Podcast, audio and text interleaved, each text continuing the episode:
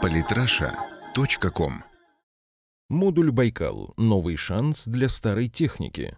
Сергей Черкасов, ни для кого не секрет, что в российской армии идет активное перевооружение. Для России, которой со всех сторон подбираются недоброжелатели и вооруженные силы, которые после разгула 90-х оказались явно потрепанными, это вполне закономерное и даже полезное явление. И оно, к счастью, вполне результативно. Мы уже пустили в серию танк Т-14 на базе «Арматы», заканчиваем испытания БМП Т-15, дорабатываем БМП Б-11, Курганец-25, отправляем войска, бронетранспортеры, Тайфуны К. Это лишь небольшой список последних примеров перевооружения, причем только из одной сферы. Процесс этот, конечно, долгий. Именно поэтому в правительстве уже началась разработка новой программы перевооружения, хотя старая будет действовать до 2020 года. При этом главная незадача, которая возникла в процессе перевооружения, пожалуй, может быть сформулирована в одном вопросе. А что делать с устаревшей техникой?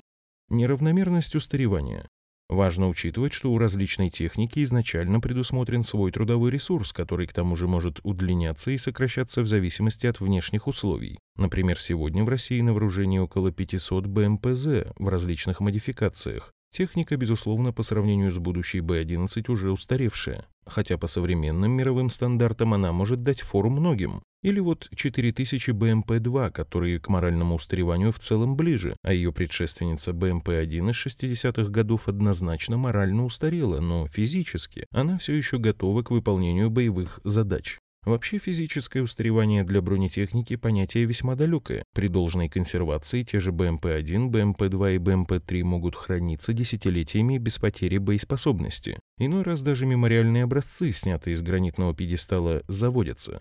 Потенциал. В принципе, всю технику, для которой готовится замена, можно оставить на хранении, ведь мы знаем, что выжить в большой войне могут только страны, имеющие богатый потенциал. А сотни законсервированных бронированных тел на базах хранения – это как раз такой потенциал. Только что толку от них в войне будущего, в которой сражаются высокотехнологичные машины. Поэтому для них нужно принимать меры не только для расконсервирования, но и для модернизации, чтобы быстро и без затрат серьезных ресурсов сделать, скажем, из БМП-1 боевую машину, способную на равных сражаться с потомками Брэдли и Абрамс. Звучит фантастически, не правда ли? Боевой модуль «Байкал». АУ-220М «Байкал» — это небольшой модуль, чьей физической и концептуальной основой является 57 миллиметровое орудие. Чтобы не изобретать велосипед, за его основу была взята пушка корабельной арт-установки А-220М со скорострельностью 120 выстрелов в минуту и дальностью стрельбы в 12 километров. Каждый ее снаряд — это 2,8 килограмма взрывчатки, вылетающей из ствола со скоростью 1000 метров в секунду. В модуле оружие стабилизировано в двух плоскостях, снабжено автоматом заряжания и боекомплектом на 80 выстрелов. Система управления огнем Байкала обнаруживает цели, сопровождает их и ведет огонь на ходу. Прицельно-наблюдательный комплекс включает обычный набор видеокамер, тепловизора, лазерных дальномеров. А еще комплекс бронирован по периметру от обстрела из мелкокалиберного пулемета и в лоб от выстрелов из 30 миллиметровой пушки, а также оборудован 7,62 миллиметровым пулеметом в качестве дополнительного вооружения. Вообще модуль достаточно простой, без излишеств, с минимальным современным набором составляющих. СУО, прицельно-наблюдательный компонент, пушка с пулеметом и автоматы заряжания. Лаконично и просто, а значит и недорого. И при этом этой пушке не по зубам только основные танки, любая другая бронетехника для нее легкая цель. А учитывая, что орудие поднимается на 70 градусов, то под угрозой находятся и низколетящие вертолеты и штурмовики противника. Целесообразность. Танки ведут прицельный огонь бронебойными снарядами с расстояния около 3 километров, обтурами с 5-6. Если мы говорим о БМП, вооруженных 30-миллиметровыми орудиями, то они ведут огонь с полутора-двух километров максимум. Такие расстояния обусловлены не столько возможностями орудий, сколько возможностями обнаружения. Три километра — это очень большое расстояние. Если в чистом поле вражескую технику засечь и открыть по ней огонь еще можно, то на неровной местности она будет скрыта от обзора. Применение 57 миллиметрового орудия на первый взгляд выглядит необоснованным из-за того, что его дальность стрельбы на 12 километров избыточна при стрельбе прямой наводкой. Также вызывает вопросы и калибр, чья мощность слишком велика для легкой и средней бронетехники противника и явно недостаточно для танков. Ставший традиционным набор 30-миллиметровая пушка плюс установки ПТУРов выглядит более удачным, но это только на первый взгляд.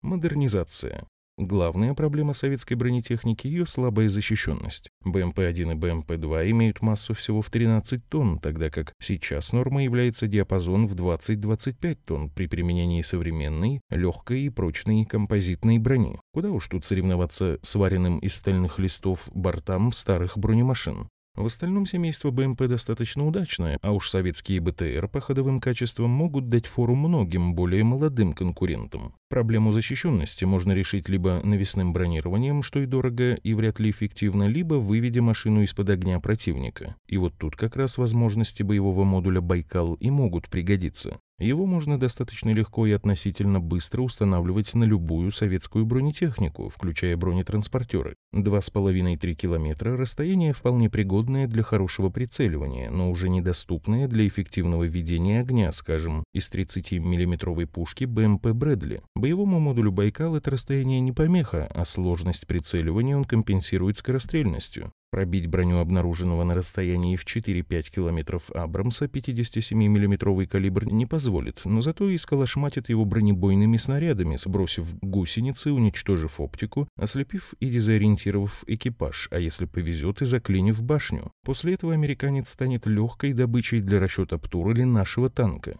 Не стоит забывать, что задачи БМП на поле боя многообразны и отнюдь не ограничиваются борьбой с бронетехникой противника пулеметные точки, засевшие на возвышенности снайперы, укрепления, окопавшиеся на месте солдаты противника, 2,8-килограммовый осколочно-фугасный снаряд способен навести шороху и уничтожить врага без прямого попадания. Пушка 57 миллиметровая легко прошивает стены зданий и любые баррикады, уничтожая все за ними, что позволяет ее эффективно применять и в городе. Конечно, такая бронетехника будет требовать особой тактики применения, нахождения позади основных сил и нуждаться в поступлении информации от разведки. БМП-1 с боевым модулем «Байкал» не будет способна защитить свой экипаж и действовать в одном строю с танками, как она не способна это делать и сейчас. Ей не будет места в первых рядах в голове колонны. По сути, она превратится в САУ малого калибра. Но зато «Байкал» даст ей возможность вернуться в бой, превратившись в мощное оружие усиления. Подписывайтесь на наш канал в Телеграм. Самые интересные статьи о политике и не только. Читайте и слушайте каждый день на сайте polytrasha.com.